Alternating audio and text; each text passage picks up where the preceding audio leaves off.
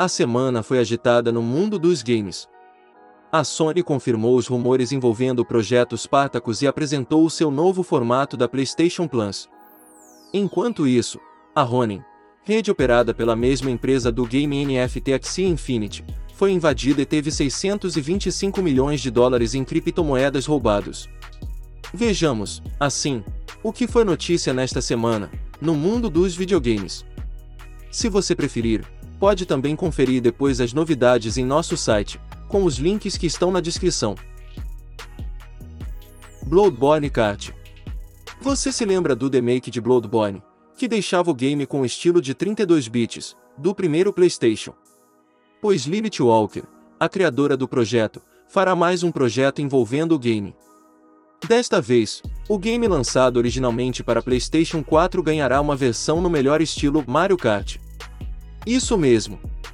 Mario Kart. O projeto independente busca comemorar os 7 anos de vida do game da From Software. Ocarina of Time para PC um grupo de desenvolvedores criou uma versão de Legend of Zelda, Ocarina of Time, para o PC. O port não é uma ROM customizada, mas sim um game cujo código foi reescrito do zero, usando engenharia reversa. O projeto promete gráficos em alta definição, suporte a ultrawide, e giroscópio e vibração, caso o controle do jogador possua tais funções. Além disso, há a promessa de ainda mais melhorias, como o controle de câmera como nos games atuais, funções de acessibilidade e muito mais. Nova PlayStation Plus Há muito se especula sobre uma possível resposta da Sony que faria frente ao Game Pass de seu principal concorrente, o Xbox. Assim, os rumores sobre um tal projeto Spartacus, que basicamente traria uma renovação dos serviços já oferecidos pela empresa, aumentaram nos últimos meses e eis que finalmente temos a confirmação oficial de que era real. Você pode conferir todas as novidades do novo serviço da Sony, assim como sua disponibilidade e preço, em nosso artigo mais do que completo sobre a nova PlayStation Plus. Universo cinematográfico do Sonic Sonic the Hedgehog foi uma positiva surpresa quando estreou no cinema, após toda a polêmica da monstruosidade do design original do ouriço azul, e seu sucesso gerou luz verde para a produção de Sonic the Hedgehog 2, que estreia no dia 7 de abril. Mas a Paramount e a SEGA não querem parar por aí. A ideia agora é criar um Sonic Cinematic Universe, de acordo com o produtor dos dois filmes, Toby Aisha. Trazendo novos personagens e novas histórias, explorando ao máximo o legado do personagem dos games.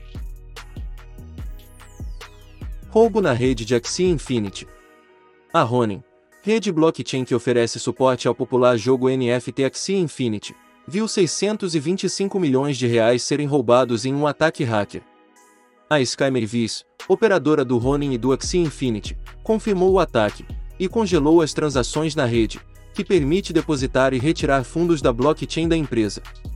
A Sky Mavis também afirmou estar trabalhando com a polícia para recuperar os 173.600 Ethereum, que vale cerca de 600 milhões de dólares, e 25,5 milhões de USDC, uma criptomoeda atrelada ao dólar americano, e que possui o mesmo valor de um dólar, do hacker que fez o roubo, no dia 23 de março.